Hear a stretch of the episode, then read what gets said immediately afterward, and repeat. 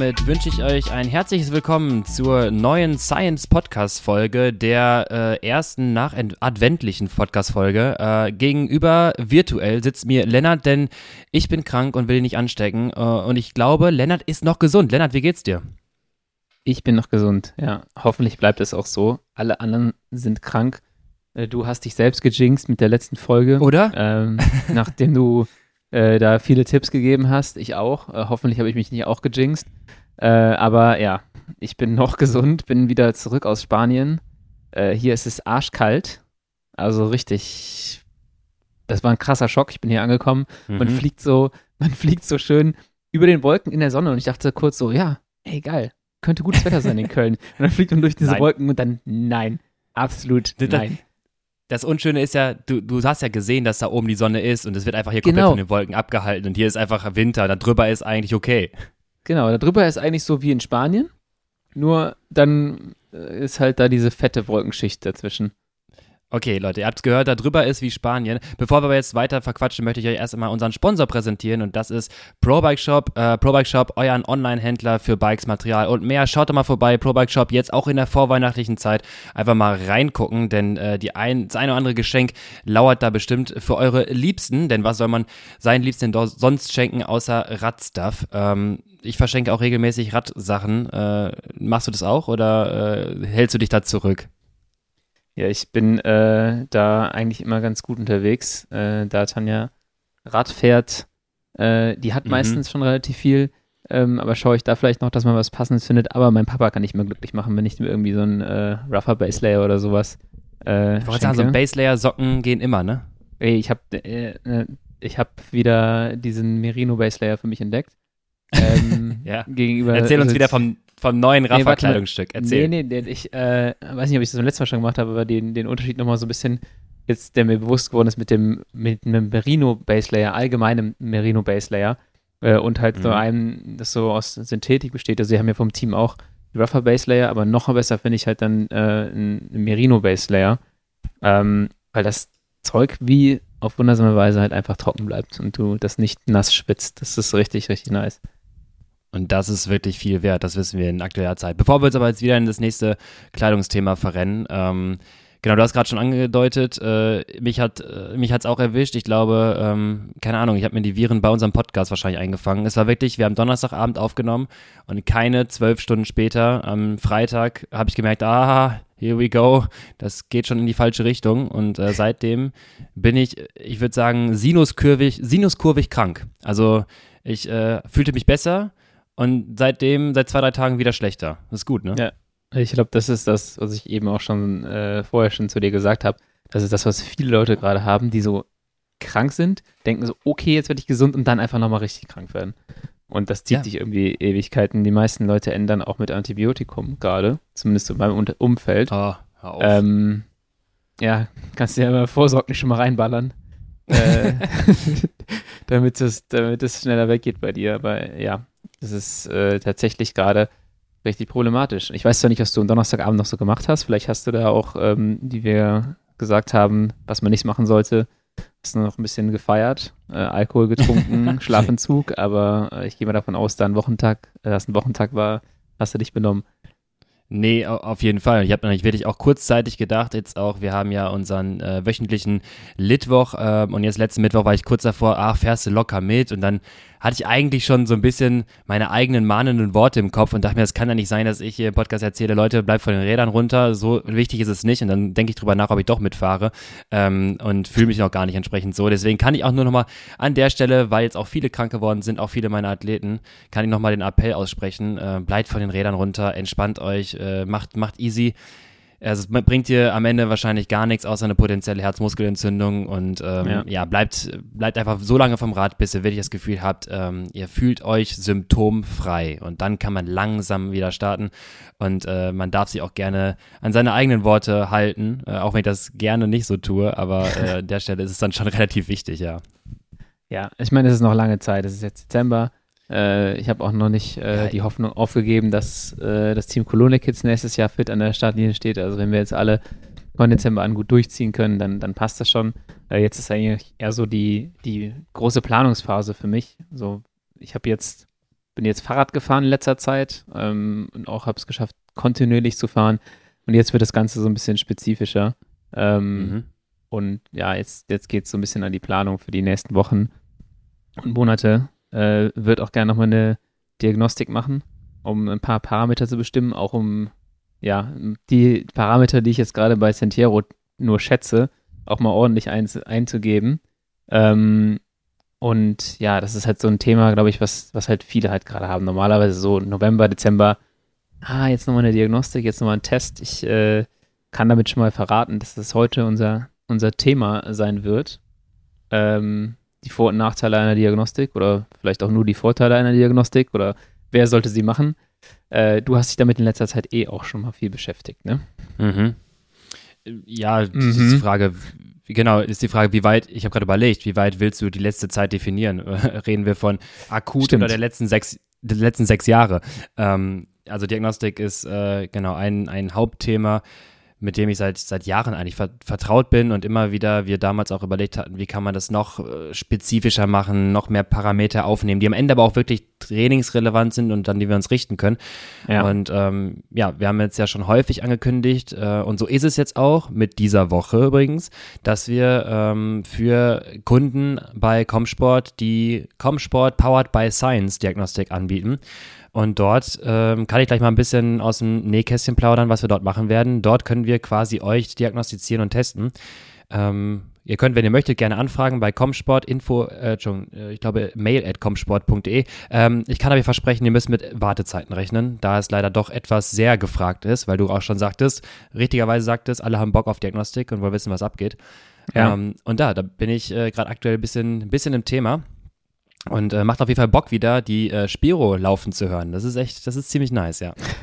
Das schöne, der schöne Sound einer Spiro, ja. Eigentlich äh, hört man die nur gerne, wenn man daneben steht in Zivilklamotten. Richtig. Äh, und man hört selber relativ wenig, wenn man das Ding aufhat. Ähm, für wen ist denn so eine Diagnostik eigentlich?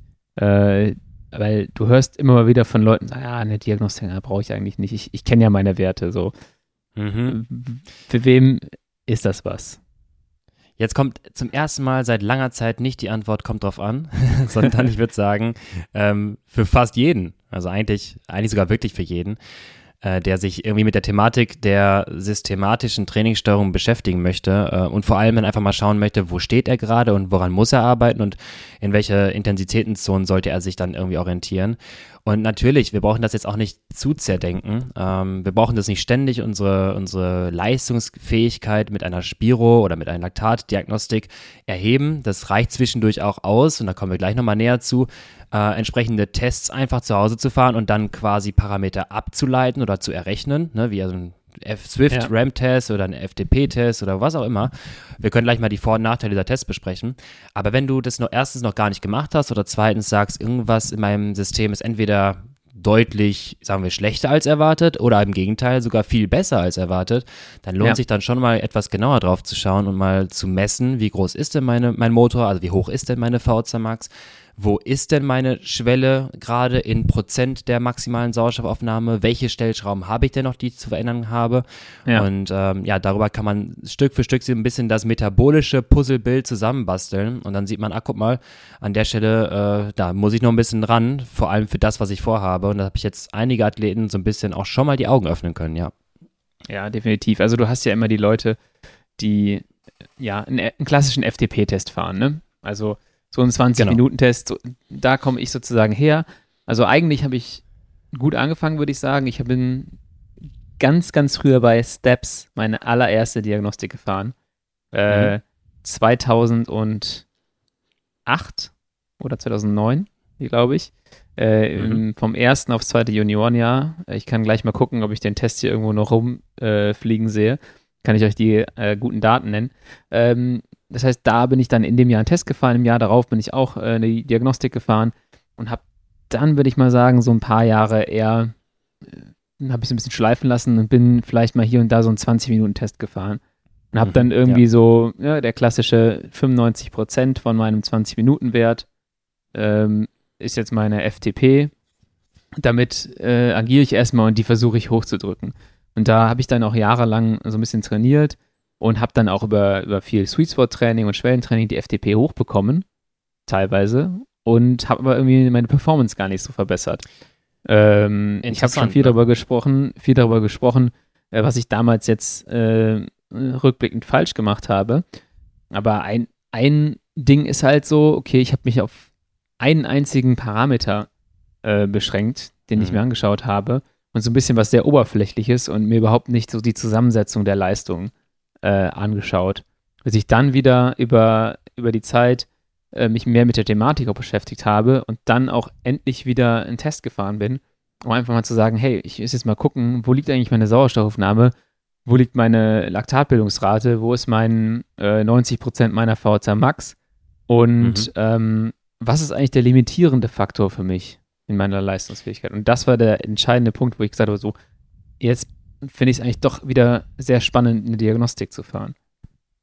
Ja, du hast auch so ein bisschen dieses ähm, offensichtliche dran arbeiten irgendwie absolviert. Ne? Du, zu sehen irgendwie, okay, ja. mein 95% FTP, äh, 95% von 20 Minuten Wert ist jetzt XY und den möchte ich verbessern, also mache ich jetzt Schwellintervalle, weil dann weiß ich, wäre ich besser an der Schwelle. Das ist dieses ganz plakative, das ist mein Problem, also fahre ich das jetzt. Ich zwinge quasi meinem Körper ja. daran besser zu werden. Ich übe das, was ich machen möchte. Und wir hatten ja schon häufig gesagt über Training, dass Training nicht das Üben ist von dem, was ich verbessern möchte oder von dem, was mich im Wettkampf erwartet, sondern Training ist das systematische Verbessern der Parameter, die mich zu meinem Zielparameter hinführen. Wie du genau. schon gerade sagst, es, es ist dann nicht Schwellentraining, es ist sondern eventuell dann das VZ Max Training, weil deine VZ Max entsprechend zu hoch ist oder systematische Reduktion der Fauler Max, weil du deinen Motor sehr schlecht nutzt und so weiter. Und ja. da ist dieser differenzierte Blick dann ja deutlich spezifischer ähm, und, und da kommen wir jetzt zum, ich würde sagen, Test Nummer 1, der 20-Minuten-Test. Kennst du noch Mythbusters? Kennst du noch die Show? Ich kenne die Show Mythbusters, ja, genau. Oder? So, ich habe noch einen Punkt, Kutsch. wo ich Bitte. was nachweisen könnte. Ich habe nämlich meinen ersten Test gefunden gerade hier. Und ja. äh, soll ich mal hier schauen? Wir machen folgendes, wir machen folgendes. Ich erzähle jetzt gerade was über diesen 20-Minuten-Test okay. und du suchst deine Daten raus und dann kannst du die gleich hinterher schießen. Du machst jetzt ähm, den Myth Myth Mythbusters-Kram genau. erstmal. Los geht's. Myth Mythbusters 20-Minuten-Test. Ähm, genau, also viele äh, orientieren sich ja an diesen 20-Minuten-Test und dann gibt es ja die Faustformel 95% deiner 20-Minuten-Leistung, das ist deine FTP.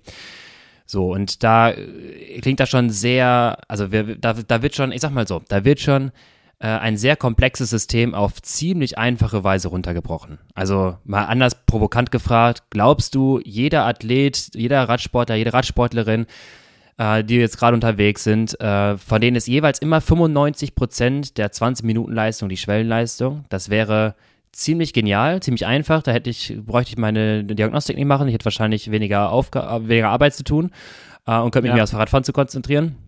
Aber äh, dem ist leider nicht so und dort haben wir einfach deutlich Varianz ähm, in der teilweise Leistung oder in der in der in den Faktoren, wie diese 20 Minuten Leistung zustande kommt.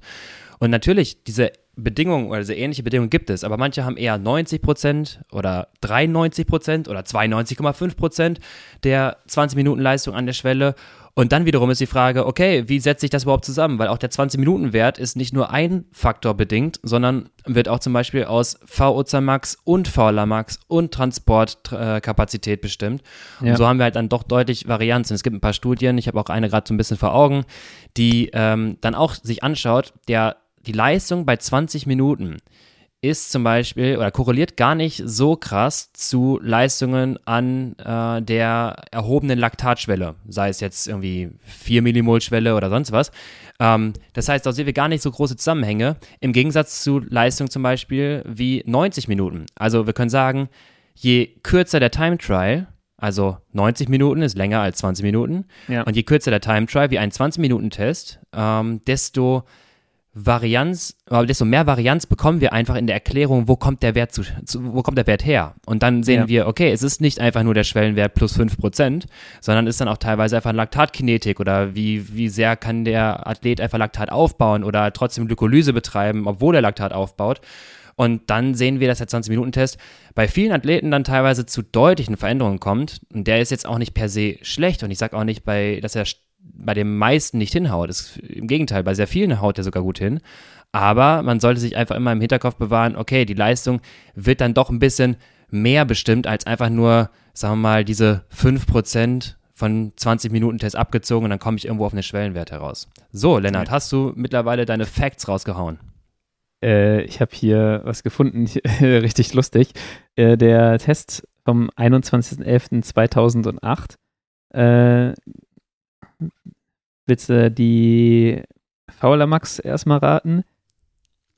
Ja, du, ich glaube, du warst noch nie in deinem Leben unter 06. Ich sag nee, mal 082. Exakt 082, ja. Ja! Krass. echt jetzt? Und die, und ja, ja echt jetzt. Und die VZ Max? Ähm, wie alt bist du da? Da bin ich 16. Oh, ähm, ich sag jetzt mal 67,6. 66,6, ey, krass. Ah! Nicht schlecht. Ja. Ich hätte also ja, ich hab, die VHC Max und dann auch absolut äh, VHC Max 3817 ähm, mhm. Milliliter pro Minute. Also auch nicht viel gewogen. Man, man kann auch nicht raushören. viel gewogen, genau, das kannst du da raushören. Und dem, zu dem Zeitpunkt war ich relativ leicht.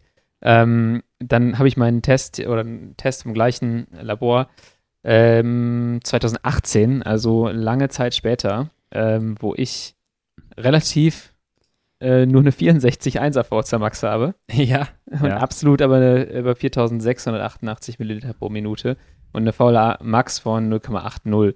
Ähm, das war so der, der vorletzte Test, den ich gemacht habe. Und dann habe ich nochmal einen Test gemacht mit einem äh, simulierten äh, maximalen, mit einer simulierten maximalen Laktatbildungsrate von 0,78 ähm, mhm. und einer VHC Max gemessen von 68,8 und absolut waren das dann 4520 äh, Milliliter. Okay, okay. Das Minute. klingt sehr gut.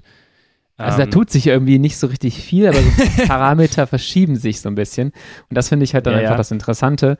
Ähm, und ich habe immer wieder gesagt, so eigentlich müsste ich mal so in Peak-Form einen Test machen und sagen, so, ja, das sind die Parameter, die für mich in dem, was ich mache, so funktioniert es in der Konstellation, dann kann mhm. ich viel gezielter daraufhin trainieren ähm, und sagen, okay, ich brauche noch ein paar Punkte an der VHC Max wahrscheinlich ähm, oder ich muss hier vielleicht noch ein bisschen an der VLA Max runter. Äh, Habe ich wieder dieses Jahr nicht geschafft, einen Test im Juli sagen, zu machen. Man macht es dann im Sommer nicht, ja. Ja, das ist komisch. Im Sommer macht man einfach diese Tests nicht, diese, diese, Spie äh, diese Leistungsdiagnostiken. In diesem Sommer, ich würde sagen im Juli, solltest oh, du mich verhaften, dass, dass ich da nochmal einfahre. Einfach, ähm, und ich muss natürlich in Form sein. Das, das liegt dann erstmal an mir. Ich muss an einem Punkt sein, wo ich sage, okay, ich komme in meinen Rennen gut klar. Äh, ich fühle mich so, wie ich mich fühlen möchte. Und äh, das würde ich dann gerne mal testen, was es am Ende genau bedeutet. Okay, das ist doch eine Ansage. Das klingt doch schon mal sehr, sehr positiv. Ähm, das heißt, wir verhaften dich auch in diesem Sommer, aber auch schon vorher zu einer Diagnostik äh, bei uns und schau mal, was du im Frühjahr hast und was du dann Richtung Sommer an Daten hast. Ob du vielleicht ja. mal sogar wirklich unterhalb der 07er Marke bist. Ich bezweifle es, ja, aber ich kann mir schon ja. vorstellen, dass eventuell, wenn du systematisch vor allem dich auf vielleicht Gravel-Rennen vorbereiten musst, äh, dann irgendwo dahin kommen musst, auch weniger Fauler Max zu haben, ja. Ja, ich glaube, das eine, ähm, ich glaube eher, dass ich die Gravel-Rennen einfach so fahren werde, ähm, um sie zu fahren und um ein bisschen, ne, ich werde dann da so gut fahren, wie ich halt fahren kann. Aber ich glaube nicht, dass ich mich mhm. spezifisch vorbereite, weil im, im nächsten Jahr äh, gibt es ja auch noch einige spannende Crits. Äh, vor allem im August werden wir unser, unser Kids Crit, das Wahoo Ravel Crit, äh, haben. Im August sehr wahrscheinlich sieben, am 27.08. Äh, ist nochmal ein Highlight. Und ähm, ja, das, das eine Training würde das andere äh, ein bisschen kompromittieren, tippe ich mal. Äh, aber ja, ja nicht, nichtsdestotrotz, äh, VHC Max hoch, und dann äh, ist man sowieso auf einem guten Weg erstmal. Aber dafür muss man auch erstmal ein bisschen äh, die VHC Max bestimmen. Ne? Und äh, was ich vor allem da interessant finde, oftmals dieser Wert der 90% der VHC Max und da mhm. eine Wattzeit zu bekommen. Weil wenn ich jetzt auf meinen letzten Test gucke, dann denke ich mir so, hätte ich mir in einigen VHC Max Intervallen schon wieder relativ viel Schmerzen sparen können, wenn das schon 90% mhm, ja, meiner ja. VHC Max sind. Und ja, ne, das ist halt irgendwie, du kannst entweder einen Ansatz, den wir auch oft mal promoten, so ein Best Average, funktioniert auf jeden Fall. Die Frage ist halt, ob du vielleicht auch ein bisschen effizienter drin bist, wenn du 90% der VHs Max immer gezielt anpeilst für einige Intervalle. Mhm. Ja, es hatte immer, ähm, wir hatten damals mal einen, einen Gruppen- Call zusammen mit Dan Lorang ähm, und einfach mal uns ein bisschen generell über Trainingsinhalte ausgetauscht. Ich weiß nicht, ob er immer noch diese, diese Meinung verfolgt, aber auch im Training der, der Radsportler hat er auch gesagt, er lässt ungern All-Outs fahren, weil er sagte auch, ich weiß gar nicht, oder wir wissen gar nicht so richtig in der Sportwissenschaft, was ein All-Out mit dir macht. Also am Ende, ne, wie, wie nachhaltig so ein All-Out-Test oder Ja. All, ich meine ein All-Out-Training ähm, quasi mit, was mit sich bringt. Also wie ist denn der, der Performance-Output im Verhältnis zu potenziellem Leistungsminderungsrisiko der kommenden Tage? Ne? Also wenn du, keine Ahnung, kriegst du 2% gefühlt mehr aus deinem Training heraus, leidest aber drei Tage darunter, ist es Ja. kein, ist es nicht effektiv, ist es nicht effizient. Und da meinte er auch, er lässt lieber kontrolliert fahren und eigentlich sagt er den Athleten auch, macht, schießt euch da nicht weg, das ist ganz wichtig. Das ist das Ähm, Gute von, wenn du einen ja. Coach hast, äh, der kann aus deinen Daten halt schon viel lesen, ohne dass du Mhm. All-Out testen musst. Das habe ich jetzt auch gemerkt, dass ich, ich habe früher, Anfang der Saison, ich würde sagen halt immer so März, April oder vor den ersten Rennen, bin ich gerne mal so ein 5 Minuten All-Out gefahren. Einfach um mir selber so eine Sicherheit zu geben oder so eine, Mhm. ne, so einen kleinen Orientierungspunkt, wo ich gerade stehe. Und jetzt ist es so, dass ich das die letzten Jahre, glaube ich, überhaupt nicht mehr gemacht habe. So, ich kann meine Daten, ich weiß, wenn ich das und das ungefähr ähm, mit der oder der Anstrengung fahren kann oder wenn die Intervalle auf die Art und Weise klappen, wie sie klappen, dann, dann weiß ich, dass ich eigentlich bereit bin. Dann weiß ich, dass ich äh, in, in Form bin und ich teste das gar nicht mehr so mit, mit so All-Outs. Also ich fahre dann, äh, ich fahre selten mal fünf Minuten All-Out. Das passiert dann einmal im Jahr oder zweimal im Jahr, dass ich dann so merke, so, ah, okay, bin unten reingefahren, vor mir fährt der Simon, der ballert da wieder mit 8 Millionen Watt hoch und äh, ich versuche den nicht so weit wegziehen zu lassen und nach zwei Minuten merke ich, ich habe gute Beine und denkst, so, okay, jetzt ziehst du bis fünf durch und dann hast du mal einen neuen 5-Minuten-Wert, den du dir angucken kannst. Ähm, aber ja, das heißt, das, auch dahingehend habe ich als mein eigener Coach vielleicht ein bisschen äh, den, den Weg eingeschlagen, den, den Dan da vielleicht verfolgt und sagt so, ja, ich, ich muss jetzt nicht unbedingt immer All-Out fahren, weil ich weiß, dass da musst du tief gehen für und ich kann genug Daten auch so aus den, aus den Daten ziehen oder in, Infos. Ja, auf jeden Fall. Und ähm, das ist so ein bisschen auch ein Grund, weshalb ich dann irgendwann aufgehört habe, Leistungsdiagnostiken selber bei mir zu machen, weil ich auch gesehen hatte, dass, ähm, was heißt gesehen, aber irgendwann habe ich so häufig Tests schon gesehen, gemacht und getan, dass ich eben das Gefühl hatte, ich wüsste es schon ganz gut, wo meine Leistung einzuschätzen ist. Ja. Ähm, das ist einfach, wenn du ein paar Daten von dir kennst, was, was, wo es anfängt weh zu tun und was du so kannst, dann konnte ich relativ häufig meine VHC Max irgendwie selber errechnen. Ähm, ja. und das ist aber auch nicht ganz, und da kommen wir gleich zum, direkt zum nächsten Test. ähm, das ist auch gar nicht so verkehrt für die Einschätzung der Leistungsfähigkeit. Ähm, Ja. Und dann, Bei welchem Test waren wir denn jetzt gerade? Entschuldigung. wir haben, wir haben jetzt erstmal den 20-Minuten-Test abgehakt. Also Ah, okay. ja, Fazit gut. von 20-Minuten-Test. Ja, ist gut zur Einschätzung, kann man machen. Bedingt allerdings ein gutes Pacing-Gefühl. Sonst, wenn du halt bei Minute 10 krachen gehst, dann hast du nicht viel Output dadurch gewonnen. Also man muss schon ungefähr sich einschätzen können, ganz wichtig. Ja. Man sollte auch äh, das überwiegend eher sitzend fahren, mit einer moderaten Kadenz, jetzt nicht anfangen, da irgendwie einen steilsten Berg rauszusuchen sich dann die Wattzahlen zurechtzufaken.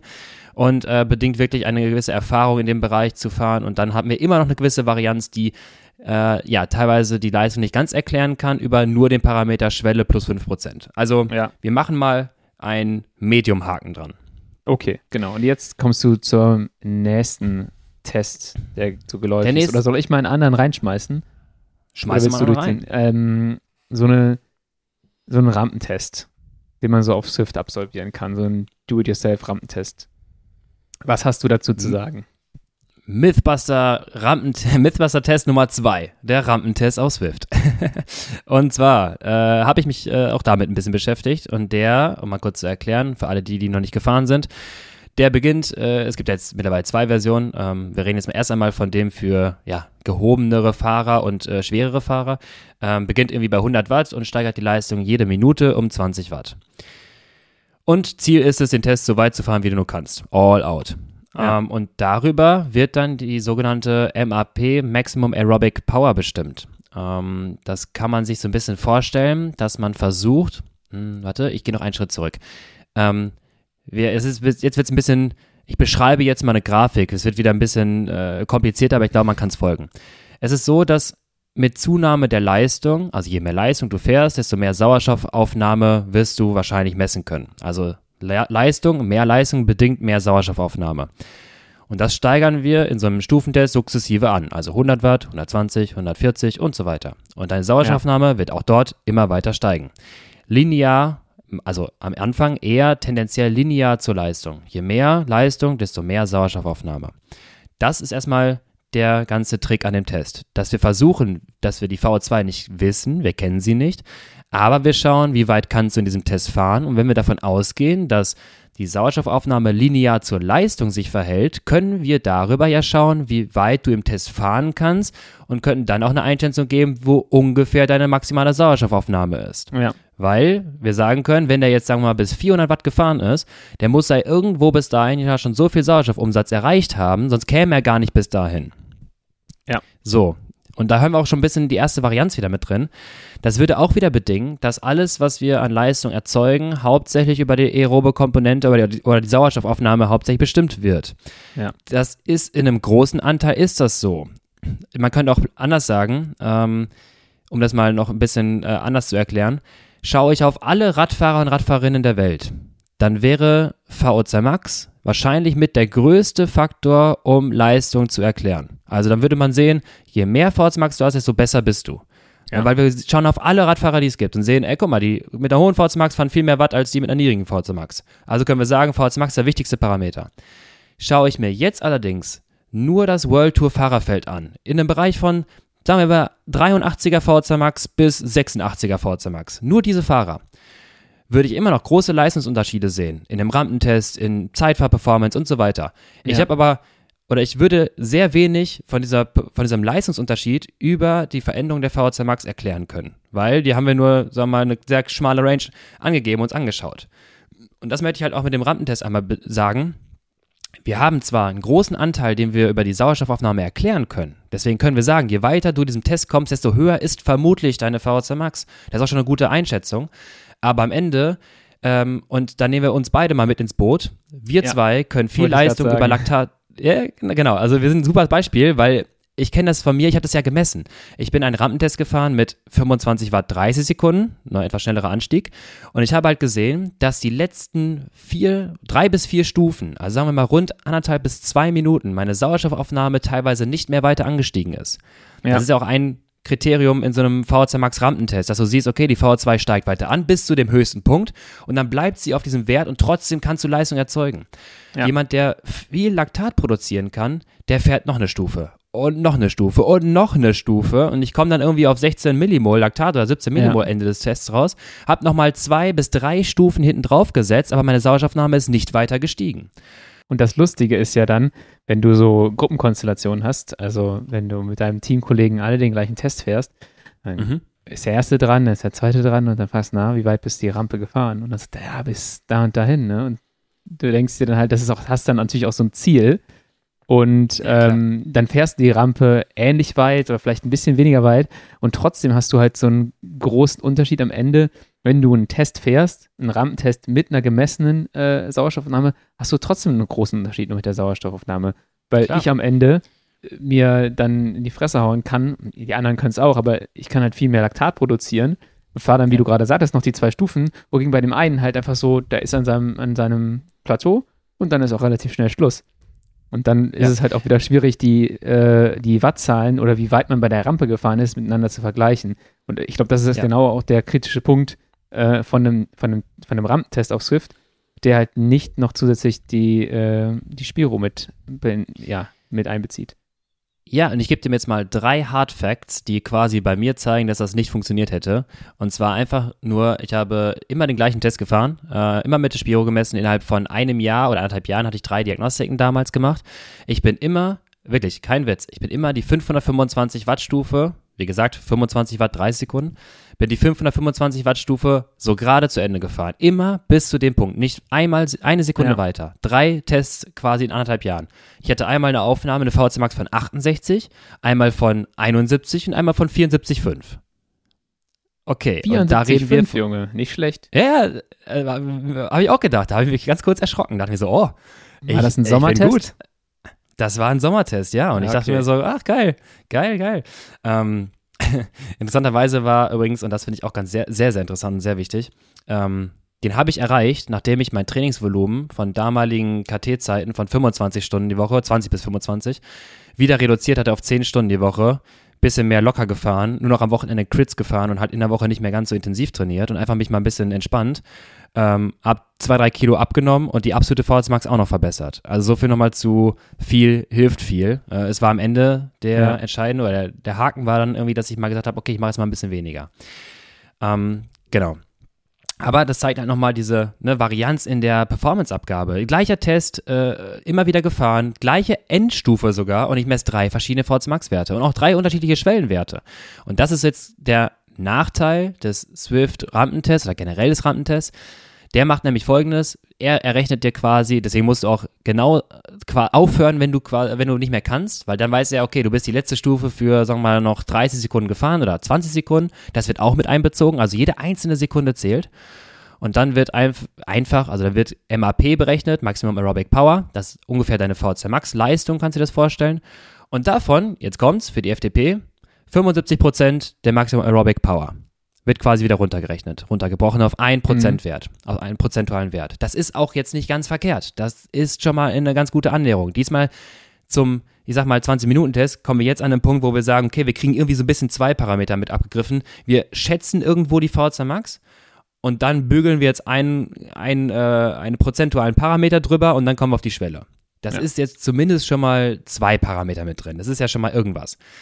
Aber am Ende hört man auch wieder raus, naja, wie du dahin kommst zu der letzten Stufe, da sind auch ein paar andere Faktoren wichtig. Und deswegen würde ich auch sagen, der Swift-Rampentest, wir machen da genauso den Medium-Haken dran wie bei 20 Minuten. Ähm, es ist einfacher zu steuern. Du brauchst kein Pacing-Gefühl. Ja. Der Ergometer gibt es vor, das ist schon mal ein guter, gutes Zeichen. Ähm, aber am Ende ist die Einschätzung darüber auch so ein bisschen varianzbehafteter, weil gerade immer die abnormalen, und dann sind wir zum Beispiel ein gutes Beispiel dafür, die ja. hohen Vordermax-Ratenfahrer oder die niedrigen Vordermax-Fahrer, die werden dann vielleicht tendenziell etwas fehl eingeschätzt. Und dann kriegen wir da auf einmal so richtig schöne VHC Max-Werte raus, die wir eigentlich genau. gar nicht haben. Wirklich, wir müssten dann, wir kriegen eine, eine, höhere Schwelle errechnet, weil der denkt so, boah, krass, der hat wahrscheinlich eine richtig hohe VHC Max, sonst wäre er nicht bis 440, 450 Watt gefahren. Äh, und wir denken uns, ey, wir haben das doch nur mit Laktat geschafft und am Ende ist ja. das hier gar nichts Steady State, wenn ich hier meine Schwelle da sehe. Und dann denken wir so, ah, moin. Und dann viel, merkst du äh, das Spaß spätestens damit. bei den ersten Intervallen, die du fährst. Ja. Weil die dann auf einmal zu hoch sind. Du denkst dir so, alter Schwede, was geht denn hier ab? Das kann ich ja, niemals klar. fahren. Und ähm, ja, deshalb ist es halt auch äh, ein bisschen schwierig. Es ist sicherlich, ein, wie du sagtest, ein ganz guter Ernährungswert. Und wenn man jetzt nichts anderes zur Verfügung hat oder keine Möglichkeit hat, die Diagnostik zu fahren, ist es besser als nichts. Aber man muss halt mhm. auch da mal ein bisschen vorsichtig sein und auch ein gewisses ja. Vorwissen mitbringen, was für ein Fahrertyp man ist. Oder also generell würde ich es halt jedem mal empfehlen, bestimmt eure Parameter mal mindestens einmal mhm. im Leben und mindestens irgendwie alle zwei Jahre. Weil du und ich, wir wissen jetzt, dass wir viel Laktat produzieren. Das wissen wir aber auch ja. nur, weil wir solche Diagnostiken gemacht haben. Und ähm, ja, dadurch kann ich halt, selbst wenn ich so einen Rampentest fahre, und ein Ergebnis bekomme, dann ziehe ich da einfach nochmal 10 Watt ab an der Schwelle, damit ich weiß, weil ich weiß, was die Fehler des Tests sind und damit ich meine darauf folgenden Intervalle fahren kann. Aber eigentlich ist es auch nicht so wirklich Sinn der Sache, dass ich was mache, was teste und das am Ende mhm. wieder umrechne. Äh, genau. Sozusagen, und jetzt in die realen Werte. genau. So, und ähm, ja, deswegen gibt es schon auf jeden Fall eine, eine ganz, ganz äh, große Daseinsberechtigung äh, für Diagnostiken. Da gibt es aber auch relativ viele. Ne? Und du hast auch schon viele gesehen ja. und wahrscheinlich hast du auch schon mhm. verschiedene Testprotokolle ähm, als Diagnostiker mal, mal gemacht. Was ist für dich wichtig? Was gehört für dich in eine gute Leistungsdiagnostik rein? Wie sieht ein Protokoll aus? Für mich, also beginnend, also anders, so machen wir es auch bei, bei Comsport. Wir fahren zunächst einen Stufentest, einen submaximalen Stufentest, bei dem wir mittels spirometrischer Analyse Atemgase aufnehmen. Das heißt, für mich ist wichtig, einmal Sauerstoffaufnahme und Leistung sehen zu können. Auch ja. wenn wir sagen, es gibt einen linearen Zusammenhang, je mehr, desto mehr, das stimmt auch. Aber gibt es immer noch eine gewisse Varianz, wir nennen es ja immer metabolische Effizienz, also eine Varianz der Sauerstoffaufnahme zu Leistung. Wie viel ja. Sauerstoff brauchst du pro einzelnen Watt? Und ich habe gerade ein paar Diagnostiken, die ersten ja schon mir angeschaut und jetzt mal mehr diesen Parameter in den Fokus gesetzt. Da sieht man schon, dass auch innerhalb der Stufen sich das nochmal deutlich was ändert. Das heißt, es ist auch gar nicht so schlecht mal zu schauen, wie effizient bin ich bei 200 Watt, wie effizient bin ich bei 235 Watt. Also ja. Sauerstoffaufnahme generell, auch submaximal, finde ich interessant. Dazu auf jeden Fall Laktat. Ich brauche Laktatwerte. Ich will Laktatkinetik ja. sehen. Ich will sehen, wann geht so ein Wert mal richtig nach oben. Ich kann mal kurz hier zitieren. Ich habe noch eine alte Diagnostik von 2014 von mir.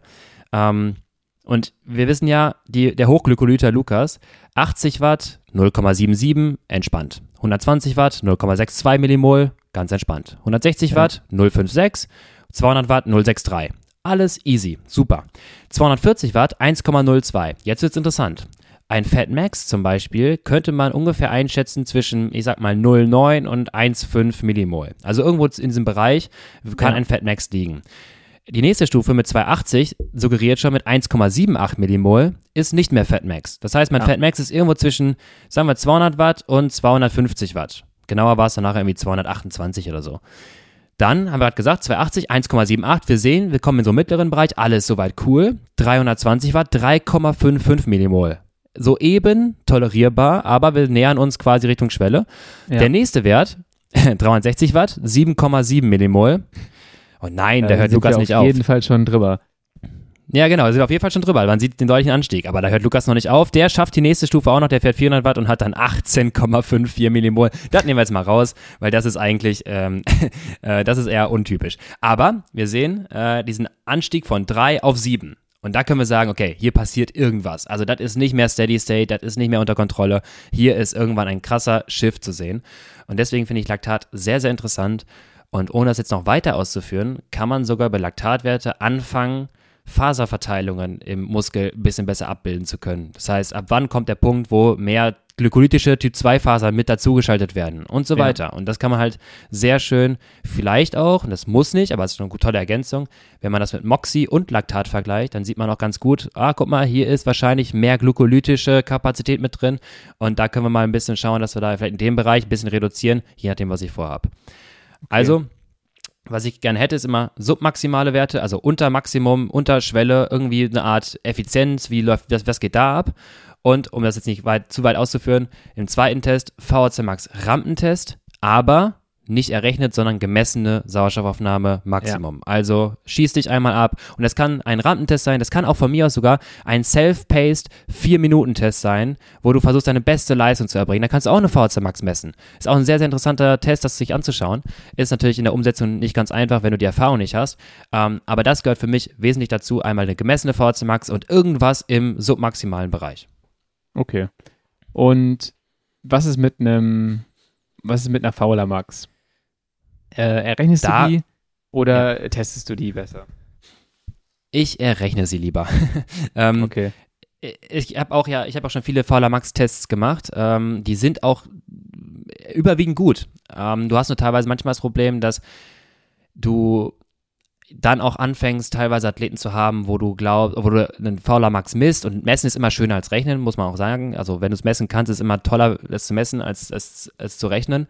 Ähm, ja. Aber dann hast du teilweise Werte, wo ich auch selber damals einen Zeitfahrer hatte, ich wusste, was er konnte, 350, 360 Watt äh, an der Schwelle und dann habe ich den berechnet mit einer gemessenen Fowler Max und einer gemessenen VHC Max und dann errechne ich ihm eine Schwelle von 270 Watt raus. So, und dann sagst du, okay, irgendwas, irgendwas passt hier nicht. Also, ja. Du kannst, und da kommen wir, glaube ich, wieder zum Punkt der metabolischen Effizienz. Auf einmal errechne ich ihm quasi eine Laktat oder eine, eine, ähm, eine Fowler Max, das ist methodisch richtig und wahrscheinlich hat er diese Fowler Max auch.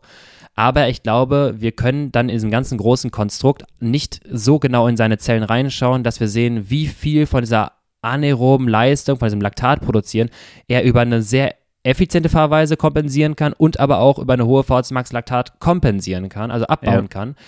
Und dann bügeln wir so ein bisschen ein Schema wieder drüber und dann hast du so einen Ausreißer in dem Fall und dann bist du an, an dem Punkt, wo du sagst, ah, eigentlich bringt mir das nicht so viele Tests.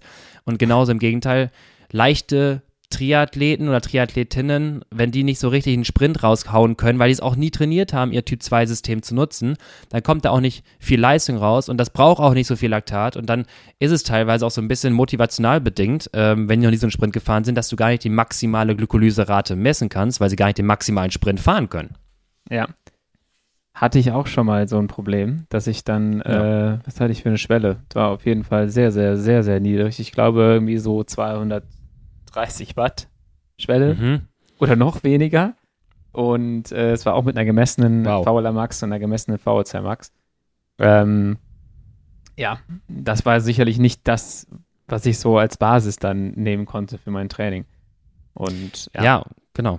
Das ist, es ist nicht prinzipiell falsch, das will ich gar nicht damit sagen. Es ist nur so, dass du ich sag mal, glaube ich, über die Testmethodik und wie du das erhebst und wie erfahren die Athleten auch sind, teilweise einfach die Leute etwas falsch einschätzt. Und wenn du dann halt einfach die Daten so rausgibst, dann wird es halt ein bisschen schwierig. Wenn du dir ein ja. umfangreicheres Bild machst aus submaximalen Stoffwechselverhalten, das heißt halt Sauerstoffaufnahme, Laktat bis zur Schwelle, Herzfrequenz teilweise, Borg-Skala, wie fühlst du dich? ähm, vielleicht sogar Moxie, all das bis zur Schwelle, dann kannst du sehr gut erheben, okay, wo ist ein Fat Max, wie ist der unterhalb der Schwelle, wie ökonomisch fährt der? Und wenn du jetzt noch den Parameter VHC Max kennst, also Motorgröße und alles unterhalb deiner Schwelle, dann kannst du den Parameter Fauler Max ziemlich gut errechnen und das Bild so ein bisschen besser zusammenpuzzeln ja. und kannst weniger, hast weniger Varianz in diesem Parameter und bist weniger fehleranfällig einfach. Ja, okay. Das ist schon mal, das ist schon mal ganz gut, weil den einen Test, der war auch wirklich nicht praktikabel und ich glaube, es ist immer wichtig, dass man dann den Athletinnen und Athleten irgendwas mit an die Hand gibt, mit denen sie halt so auch in der Realität irgendwie was, was anfangen können. Und was wir auch schon mal gesagt haben, ja. was auch wichtig ist, wenn man einen Powermeter besitzt, äh, sollte man es mitlaufen lassen. Ähm, bei einer ja, Diagnostik, genau, damit man auch äh, schauen kann, wie weicht dann äh, vielleicht auch mein Powermeter ab äh, deswegen finde ich es sowieso immer geiler, wenn man eine Diagnostik fährt, irgendwo, wo man auf einem Zyklus fährt und nicht auf so einem äh, SRM-Bike. Weil mhm. man fährt einfach auf, der, auf, auf dem eigenen Rad ja. deutlich besser äh, die Tests als ich meine, dann sonst, früher war es bei mir so, ja, stellt man so Pi mal Daumen so dieses Rad ein und ich bin sowieso so empfindlich, was diese Einstellungen angeht und dann denke ich halt immer so, du? Ich, ich, ja, ich bin wahrscheinlich dann auch teilweise ähm, mich von meiner mechanischen Effizienz so weit weg gewesen von dem, was ich brauche, dass ich da auch ähm, gut, ich konnte wahrscheinlich nicht lang fahren, aber am Ende die gemessene VZ Max, die wird es nicht beeinflusst haben, tippe ich mal. Und auch irgendwie beim, bei dem Sprinttest die gemessene Fauler Max jetzt nicht wirklich. Aber vielleicht so ein bisschen ähm, beim Stufentest ist es dann was, was einen dann auch behindert. Ja, genau. Und ähm, das ist halt vor allem, was du gerade sagtest, du kannst das eigene Powermeter mitlaufen lassen. Wir machen es auch so. Wir steuern den Test natürlich über den Zyklus, also unser ja. Protokoll über den Zyklus.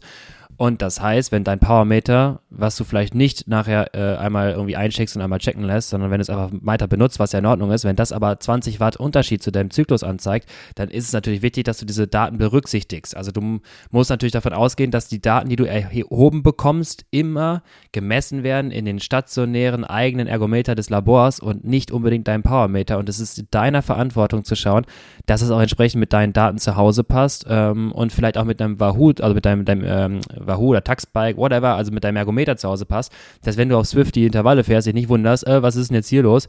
Ähm, die Diagnostik hat doch gesagt, ich kann das und auf einmal merkst du, ah ja, das ist 20, 30 Watt Unterschied auf einmal.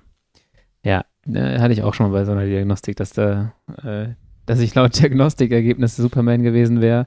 Äh, und ein Glück kam mir das ein bisschen spanisch vor. Ähm, und dann konnte man das nochmal nachkorrigieren und nochmal so ein bisschen an meine Powermeter-Werte anpassen, weil ein Glück habe ich es mitlaufen lassen äh, bei der mhm. Diagnostik. Ähm, so, die Parameter, die man daraus bekommt aus so einem, aus so einer Diagnostik. Ja. Welche sind die wichtigsten? Wir haben einen, einen VHC-Max-Wert, der gemessen ist. Der ist super wichtig. Wir haben einen VLA-Max-Wert, der errechnet ist. Wir haben auch eine Schwellenleistung. Warte ganz kurz, ich würde ich würd einmal kurz reingrätschen wollen. Ja. VHC-Max, welchen Parameter also wie, wie würdest du jetzt im Quartett, wie würdest du vergleichen? Wo würdest du sagen, jo, sticht? Äh, welcher, Ge so relativ oder Zahl. absolut willst du oder was willst du hören? Und das will ich von dir wissen, ja. Ja, ich würde, also klar, ich würde halt schauen, ähm, absolut würde ich mir angucken. Natürlich kennst du jetzt die richtige Antwort. Äh, ja, okay, aber klar, ich schaue mir halt absolut an, wie viel Liter pro Minute Sauerstoff kann ich umsetzen Ähm, und dann ist halt das andere Ding halt ein bisschen abhängig vom Gewicht. Ich habe jetzt eben auch in dem Test, ja. in dem einen Test, den ich gesehen habe, äh, wo ich den, also meinen mein Test im gleichen Labor damals, hatte ich ja den allerersten, den ich gemacht habe und den ein paar Jahre später, 2018. Da war ich auch äh, zugegebenermaßen ein bisschen schwer. Ähm, mhm. Da war ich vier Kilo schwerer als heute oder fünf Kilo schwerer als heute sogar. Ja. und und äh, wahrscheinlich sieben Kilo schwerer als äh, ich mein aktuelles Saisongewicht habe. Und dann kommt da absolut eigentlich eine ganz gute Zahl raus, aber relativ ist es halt dann äh, nicht ganz so gut, vor allem verglichen mit dem super leichten Lennart äh, von vor x Jahren. Äh, und deswegen schaut man sich einfach immer den absoluten Sauerstoffwert an. Auch wenn die, der relative Wert derjenige ist, mit dem halt Leute immer äh, hausieren gehen. Ja, und das ist ja auch gut so, das ist auch schön, dass man den, den relativen Wert nimmt, weil es auch schwierig ist zu vergleichen. Hast du einen Athleten, der sehr groß, sehr schwer, viel Muskelmasse hat, dann hat er natürlich eine höhere absolute VHC Max Möglichkeit als ein leichter Bergfahrer, das ist klar. Aber wenn du in deinem eigenen Vergleich dir anschaust, dann sind halt viele, die sagen, oh guck mal, meine, sag mal, 60 hat, auf den, hat sich auf eine 63 verbessert. Und dann ja. guckst du mal genauer hin, dann ist die absolute gleich geblieben, wenn nicht sogar vielleicht runtergegangen ja. und der hat einfach geschafft, 5 Kilo abzunehmen. Das ist so ein bisschen übersetzt wie, du hast ein, äh, ein Auto mit einem gewissen Motor, eine gewisse PS-Zahl und dann sagst du auf einmal, ja, jetzt äh, habe ich du hast den Beifahrer Leistung rausgeschmissen. Genau, du hast Leistung pro Gewicht, dann schmeißt den Beifahrer raus. Das heißt, das einzige Unterschied theoretisch, den du hättest, du bist am Berg jetzt besser, ja, aber in der Ebene ist es immer noch die gleiche Leistung, die rauskommt. Die, ja. die gleiche Wattzahl, die rauskommt, ja. Genau. Deswegen genau. bin ich auch immer Fan von absolute VC Max. Ja, was ich dann super spannend finde, da möchte ich auch deine Einschätzung mal zu haben, 90% VHC Max. Äh, nehmen wir jetzt einfach mal hier so meinen Wert von dem letzten Test, den ich gefahren bin. Da steht jetzt 305 Watt. Das ja. ist ja ganz cool. Also 8 Minuten Intervalle mit 310 Watt äh, traue ich mir schon zu. Ähm, also wenn ich sogar noch 5 Watt drauflege, um sicher zu sein. Äh, ist es tatsächlich der Wert, den man anpeilt für einen längeren VHC Max, für ein längeres VHC Max Intervall? Ähm, diese 90% VHC Max entstanden vor allem aus den, aus den Untersuchungen zu schauen, okay, wo ist, sagen wir mal, eine Zone und effektive Anpassung, effektives Training für die Anpassung der VHC Max. Und da erkennt, erkannte man, dass wir ähm, eine Grenze oder am besten eine Grenze von 90 Prozent der maximalen Sauerstoffaufnahme überschreiten sollten. Und dann haben wir eine gewisse Anpassung, da möglichst viel Zeit drin verbringen wollen. Entscheidend an dieser ganzen Aussage ist jetzt, wir reden von wirklich dem Sauerstoffumsatz und nicht von der Leistung, also wirklich von dem Sauerstoffumsatz. Das heißt ja. beispielsweise 5,0 Liter pro Minute maximale Sauerstoffnahme, dann wollen wir 4,5 Liter so gut es geht, so lang wie möglich übersteigen. Jetzt hatten wir vorhin mit den linearen Zusammenhang genannt zwischen Leistung und Sauerstoffaufnahme. Wir haben ja gesagt, je mehr Leistung, desto mehr Sauerstoffaufnahme. Und ja. das macht quasi diese Berechnung auch. Das heißt, wir gucken uns einfach an, wo ist jetzt 90 Prozent der maximalen Sauerstoffaufnahme, 4,5 Liter. Und jetzt rechnen wir runter, okay, das sind jetzt in dem Fall vielleicht 305 Watt. Ähm, das ist jetzt auf Basis des Testes, den du an dem Tag gefahren bist. Das ist so ein bisschen, als würdest du auch die Herzfrequenz anschauen und sagst, okay, ich hatte damals gesehen, 200 ja. Watt hatte ich eine Herzfrequenz von 140. Jetzt möchte ich 140er Herzfrequenz übersteigen, also fahre ich 200 Watt. Und auf einmal merkst du, okay, an dem Tag ist gar nicht 140er Herzfrequenz, sondern eher 135. Mm, und so ein bisschen kann man sich es auch dort vorstellen. Wir haben an einem Tag quasi Daten aufgenommen und versuchen jetzt über die Leistung ungefähr eine Einschätzung zu bekommen, wo man sich aufhalten sollte. Das heißt, übersetzt, ähm, das ist nicht eine fixe Leistung, die du dort attackieren solltest. Die ist auch natürlich ein bisschen adaptiv, auch innerhalb der Woche und innerhalb verschiedenen Wochenzyklen und so weiter, sondern du willst über die Zeit hinweg die Zeit maximieren, wo du oberhalb von 4,5 Liter bist und nicht oberhalb von ja. 305 Watt. Und wenn du sagst, ich kann 310 oder 315 Watt Intervalle fahren, dann ist das theoretisch, wenn es kein All-Out ist, sogar wahrscheinlich besser und wirst, die Wahrscheinlichkeit ist eher da, dass du die 90 Prozent, die 4,5 Liter übersteigst, als wenn du sagst, ich bleibe jetzt einfach fix bei meiner Leistung von 305 Watt. Ähm, ja. Das heißt, am Ende geht es ja wirklich um den um den VO2-Output, um den Sauerstoff-Output oder Umsatz innerhalb der Einheiten, idealerweise gemessen mit einer Sauerstoffaufnahme innerhalb des Trainings, also mit, mit, mit einer mobilen Spiro. Hat jetzt nicht jeder direkt im Keller rumliegen, das weiß ich auch. Ja. Deswegen müssen wir es irgendwie anders ableiten über das Training. Und deswegen empfiehlt es sich natürlich, eine Leistungsorientierung zu nehmen, weil die meisten haben einen Powermeter am Bike. Aber auch da bleibt nicht ganz zu fix bei diesen Werten, weil es geht darum, einfach eine Leistung zu erzeugen, die dann dazu führt, dass du diese 90 Prozent übersteigst. Ja, okay. Schade.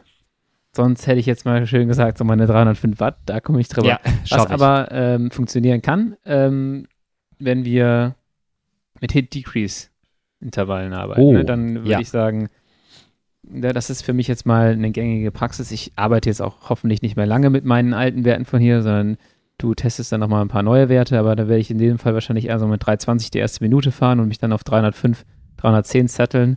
Ich glaube, das wäre auch ganz gut fahrbar für mich. Oder ich würde wahrscheinlich eher so 330, 340 anpeilen, damit ich da einmal Mhm. richtig hochfahre.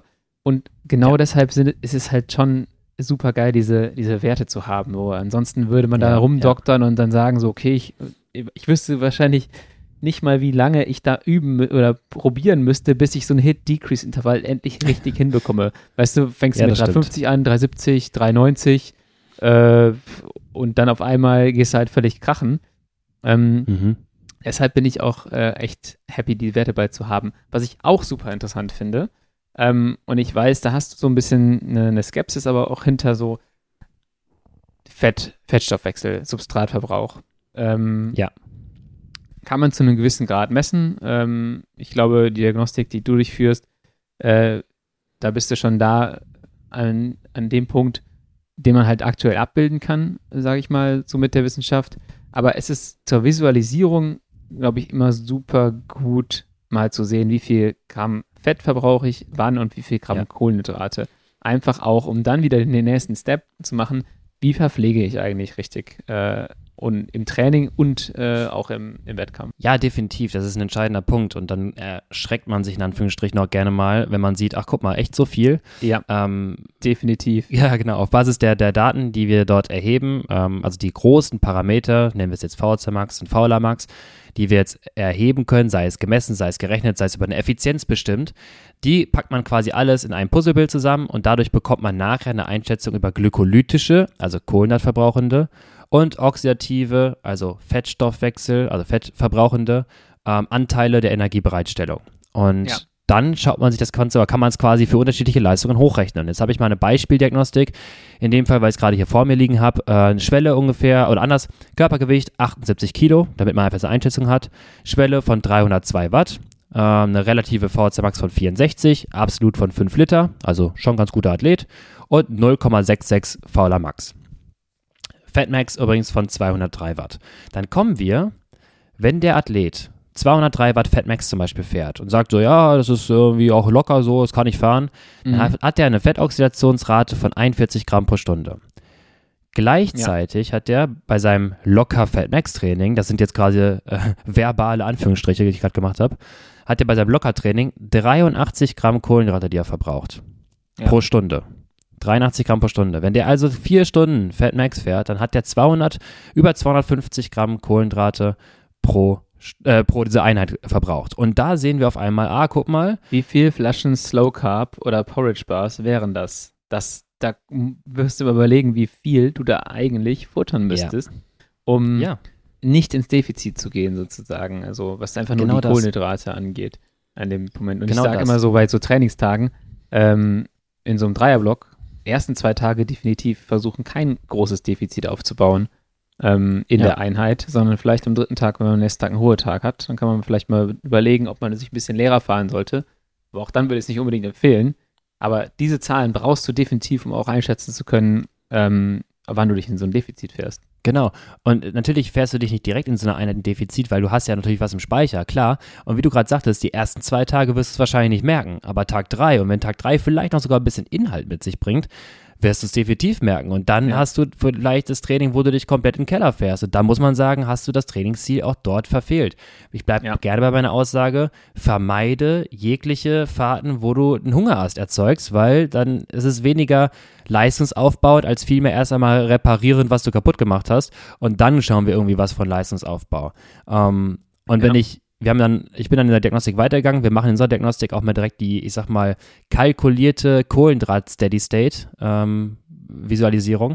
Das heißt, ich schaue mir an, Kohlenhydrataufnahme 60 Gramm pro Stunde, 90 Gramm oder 120 Gramm pro Stunde, also quasi Aufnahme. Ja. Und dann gucke ich, wie viel Leistung wäre denn möglich bei gleicher Abgabe. Also 60 Gramm Aufnahme, 60 Gramm Abgabe wäre ja. eine Leistung in dem Fall von 173 Watt. Also bei 173 Watt hätte er ein Steady State aus 60 Gramm Aufnahme und 60 Gramm Abgabe. Aber was ist da, bei meiner Diagnostik, die ich hier offen habe vom letzten ja. Mal? Ähm, ja.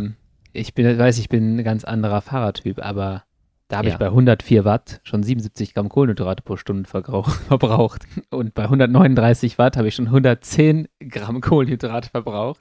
Bei 174 Watt Leistung 141, dann 212 mit 172. Grüße an die Rate. Grüße, ja. Grüße an die Rate und Grüße an deine Effizienz, natürlich. Krass, ähm, oder? Und da, das ist auch ein Performance- Indikator und vor allem halt ein Parameter, wo man halt schauen kann, ach guck mal, da kann ich mich auch mal langfristig verbessern und eventuell dein Fast-Twitch-System so ein bisschen versuchen mal runterzudrücken. Das geht ganz gut auf zwei Stunden Crit-Race, aber lange Richtung Gravel-Rennen wird es dann schwierig. Das wird auf jeden Fall ziemlich cool bei so einem 5-Stunden-Gravel-Rennen, wenn ich dann da ja, bei 212 Watt 172 äh, Gramm Kohlenhydrate verballer und dann auf vier Stunden. Da kann ich aber einiges an Power Cup saufen. Oder da muss ich dann einiges an Power Cup saufen, damit ich das einigermaßen kontrollieren kann. Und im Gegenteil dazu kann ich jetzt auch hier nochmal, um die, um die Daten eben nochmal zu ergänzen, diese 60, 90, 120, wie viel Potenzial man rausholt, wenn man sich entsprechend verpflegt. Wir hatten gerade gesagt, 60 Gramm 173 Watt, 90 Gramm pro Stunde Steady State sind 206 Watt und 120 Gramm pro Stunde Steady State sind 231 Watt. Also ein, ja. ein Plus von knapp 50 Watt, äh Quatsch, knapp 60 Watt sogar, von 60 auf 120 Gramm pro Stunde, die du im Steady State halten kannst. Und dann hast du halt bei 120 Gramm, klar, das wissen wir auch, ist viel, aber 230 könntest du theoretisch fahren, oder dieser Athlet könnte er fahren, äh, ohne dass er seinen Kohlenhydratspeicher irgendwie zu Leibe rückt, weil er theoretisch es schafft, wirklich Steady State Aufnahme gleich Abgabe aufrechtzuerhalten. Ja, das ist, das ist auf jeden Fall krass. Und äh, damit man das hinkriegt, sollte man es auf jeden Fall auch im Training häufiger machen oder eigentlich fast immer machen, damit man die genau. Aufnahme genau. auch da entsprechend hinbekommt und sich nicht dann hinstellt und sagt, äh, yo, okay, jetzt nehme ich das erste Mal Kohlenhydrate zu mir und auf einmal gehen die halt nicht so richtig rein.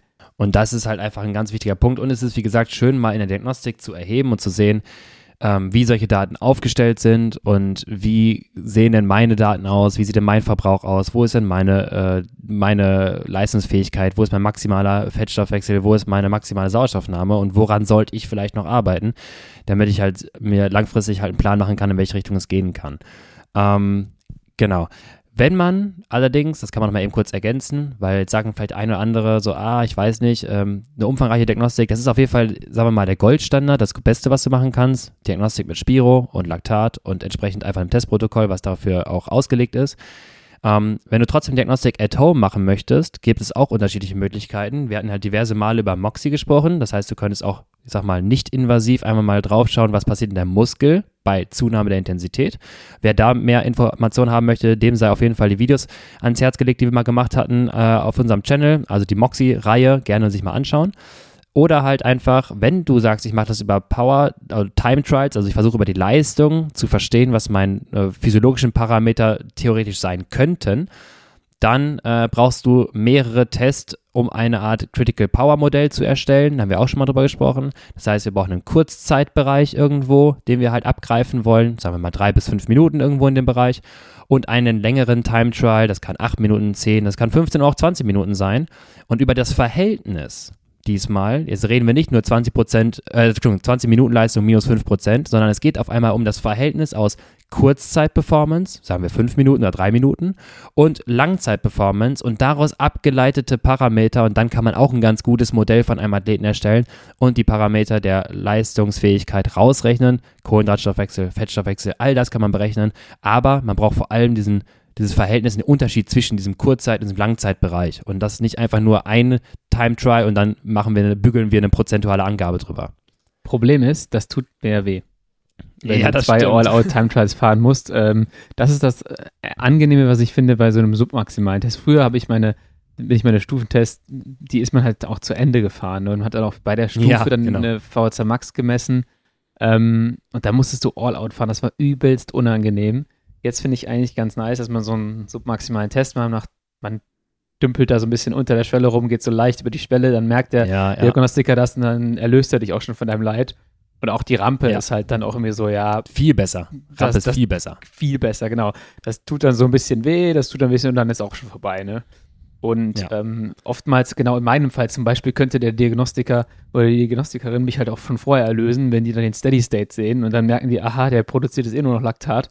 Dann kann man den eh schon eigentlich von der Rampe, kann man den schon von seiner Rampe runterholen, wenn man nicht noch so bestimmen wollen würde, wie so, wie groß so das Delta, sag ich mal, ähm, ja, ja. ist.